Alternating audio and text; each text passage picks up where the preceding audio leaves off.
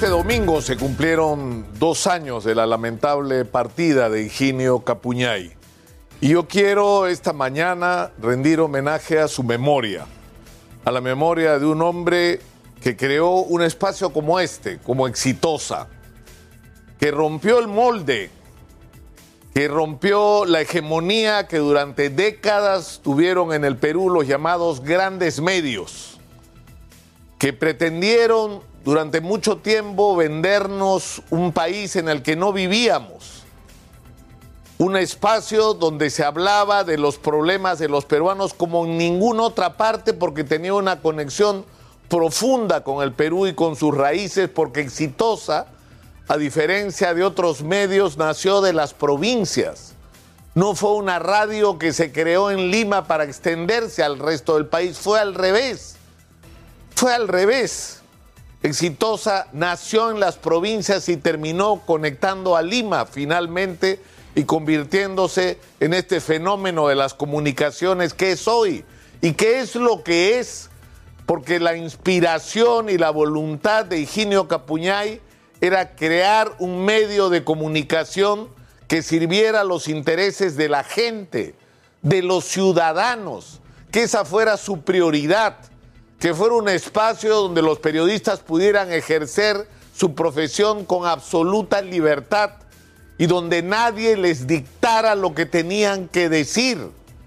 Un espacio donde se escuchara a la gente como solo se escucha a la gente acá en Exitosa. Un espacio tolerante donde todos tienen derecho a ser oídos.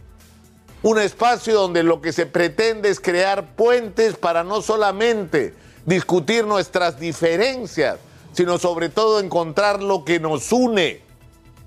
Eso es finalmente exitosa y eso es un patrimonio que le pertenece al Perú entero y no solamente a quienes trabajamos en esta empresa y a sus herederos, sus hijos, los hermanos Capuñay.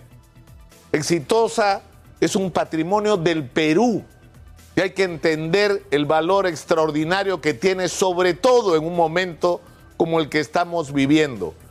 Porque en Exitosa no nos casamos con nadie que no sea el ciudadano y el pueblo peruano y sus intereses. Acá hemos hablado de la crisis de vivienda, de la falta de agua potable, de la precariedad en que vive la gente, de la falta de empleo, de la informalidad, de la crisis de la educación pública, de la crisis de la salud pública, de la falta de infraestructura en el país, del abandono de nuestros agricultores, de la falta de proyectos nacionales, de, de, la absurda situación de un país que crece en términos macroeconómicos mientras no es capaz de resolver los problemas más elementales de los ciudadanos, de un país agobiado y atravesado por la corrupción Acá hablábamos de que había que hacerle la guerra a la corrupción cuando nadie lo hacía. Acá hablábamos de los problemas de los peruanos que mucha gente descubrieron, descubrió que existían por la pandemia. Gente para la cual de repente apareció ese, ese Perú donde había gente a la que no le podías decir lávate las manos porque no tenía agua en sus casas. De ese Perú nosotros hacía años que hablábamos porque eso es lo que quería Higinio Capuñay, que se pongan los problemas de los ciudadanos por delante, para juntos tratar de encontrar respuestas. Pero ese no es el único mérito de este emprendedor extraordinario, que entendía el mundo de los emprendedores porque él mismo era un emprendedor, con todas las dificultades que un emprendedor tiene que enfrentar en su lucha, donde no tiene un acceso al crédito adecuado, donde no recibe apoyo del Estado ni de las instituciones, donde tiene que luchar contra los monstruos empresariales y sin embargo sigue adelante y no se rinde. Higinio Capuñay no solo creó exitosa, creó espacios extraordinarios de entretenimiento como Caribeña y La Calle, dos radios musicales. Adquirió Z Rock and Pop para entretener también a los jóvenes. Creó un sistema de prensa popular extraordinario que tiene su principal emblema en lo que es hoy el diario Exitosa. Creó una empresa de paneles publicitarios. Se convirtió en el más importante promotor de la música popular en el Perú.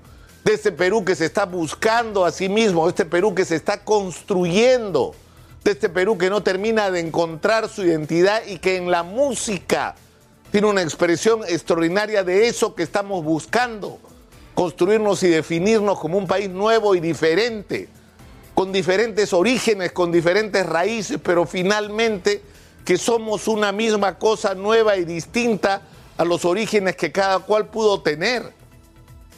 Yo lamento profundamente que este hombre muriera en un momento en que tenía muchas cosas por hacer, porque no solamente había construido lo que había construido, sino que tenía sueños y ya estaba impulsando proyectos de vivienda popular y se rompía la cabeza pensando cómo era posible crear un sistema para unir a todas las pequeñas boticas populares en una gran red donde cada pequeño empresario de las farmacias y, boticas no dejara de ser propietario, pero a la vez estuviera aliado con nosotros para juntos resolver los problemas de abastecimiento y poder ofrecerle a los más pobres medicinas al alcance de sus posibilidades y enfrentarse al gran monopolio de la distribución de medicamentos que hay en el Perú.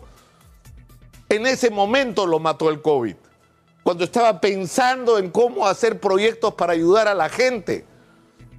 Yo creo que, tenemos una enorme responsabilidad todos los que lo conocimos y todos los que tuvimos la oportunidad de trabajar con él y cerca a él.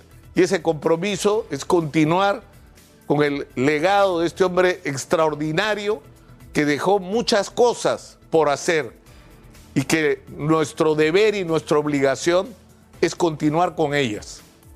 Continuar con ellas. Ese es nuestro juramento, Higinio descansa una vez más en paz.